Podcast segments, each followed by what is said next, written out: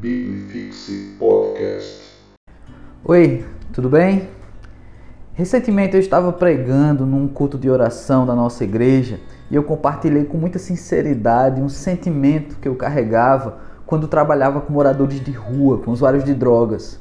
E esse sentimento, ele se traduzia da seguinte forma: se eu passasse muito tempo trabalhando com essa realidade, que é uma realidade tão mergulhada na desgraça, vidas tão que perdem o próprio respeito e que vivem à margem da sociedade, eu poderia acabar desenvolvendo um tipo de insensibilidade, uma forma de não enxergar mais aquelas pessoas como pessoas e apenas como números, porque eu já vi isso acontecendo em outras pessoas, mas também falei que isso não é um padrão, porque existem pessoas que trabalham a vida inteira em realidades tão pesadas e permanecem sensíveis. Mas eu tinha esse medo de acontecer comigo.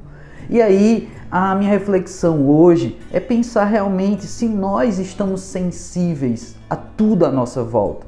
Esses dias que nós estamos vivendo reclusos, quarentenados, ou ainda que trabalhando, mas com todos esses cuidados, temos visto muito a decisão das pessoas de cuidar de si mesmo e só cada um por si, né? Então você vê pessoas que não tomam todos os cuidados e aquilo não te choca tanto, porque você sabe que aquela pessoa já conhece todos os recursos para se cuidar, ou então talvez você imagine que aquela pessoa conheça e tem acesso inclusive a todos esses recursos e mesmo conhecendo, ela não fez nada, então que ela se vire e aí você ouve absurdos como era bom mesmo que pegasse essa doença. Então a, a gente está mergulhado em meio a pessoas que perderam essa sensibilidade. Mas eu quero pensar como cristão. Será que também esse afastamento do ambiente da igreja, de estar convivendo com pessoas também não tem tornado a gente insensível? Será que pessoas que estão cultuando de maneira virtual não se tornaram um pouco mais insensíveis à realidade da igreja? E não porque quiseram fazer isso, mas porque naturalmente foram perdendo essa sensibilidade? Será que tem pessoas que antes eram fervorosas e que frequentavam, não perdiam um encontro e que hoje não fazem a menor questão, inclusive, de acompanhar pela internet esses cultos, participar? Será que não estamos ficando insensíveis?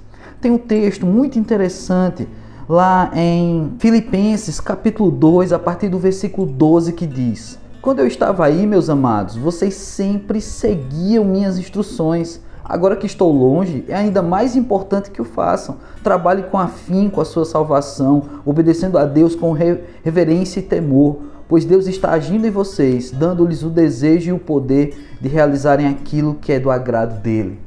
Então você tem aqui Paulo dirigindo uma carta aos Filipenses e preocupado com a sua ausência. Paulo está dizendo aqui que enquanto ele estava presente com esses irmãos, ele percebia essa busca no desenvolvimento da fé daqueles irmãos, no crescimento deles. Mas aí ele traz isso, na minha ausência, continue com afinco, continuem trabalhando, não é? Então a presença desse líder fazia muita diferença nessa igreja. Puxa vida, era Paulo que estava aqui.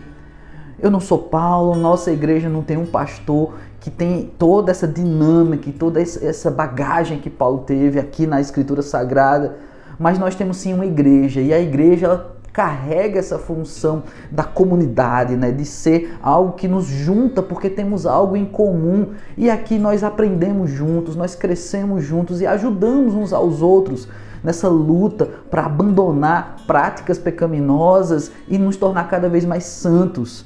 Mas será que nós estamos desenvolvendo, mesmo à distância, essa salvação? Não é? Algumas versões esse texto fala: complete a vossa salvação. E realmente, não é? Você que já estudou um pouco mais da palavra de Deus sabe que salvação é algo que você simplesmente recebe de Cristo Jesus.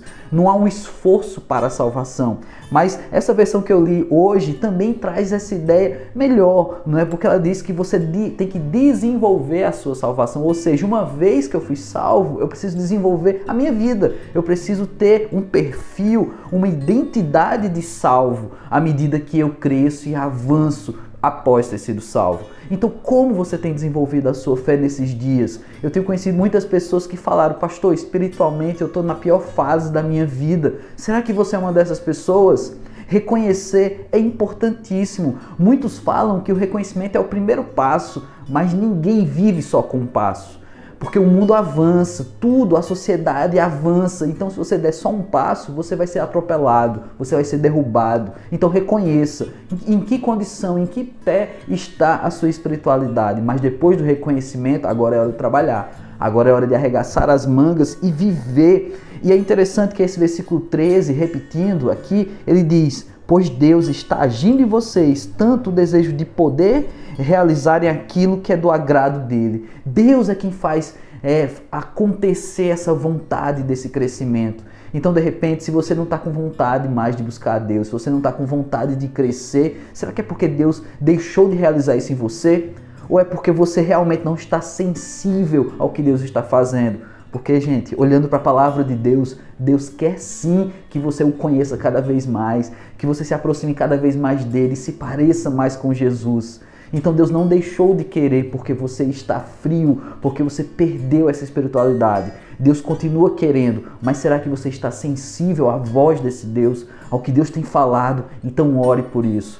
Peça a Deus que o seu coração se quebrante, que você volte a buscar mais com afinco, porque de repente você pausou a sua espiritualidade, o seu crescimento, o desenvolvimento da sua salvação lá em março e há tantos meses você não desenvolveu mais. Né? Então você atrofiou sua espiritualidade. Que bom que é Deus mesmo quem realiza esse desenvolvimento. Então não é correr atrás do prejuízo, até porque essa expressão é um pouco estranha, mas é correr atrás daquilo que Deus já tem feito e quer fazer na sua vida. Então busque. Biblifixe Podcast.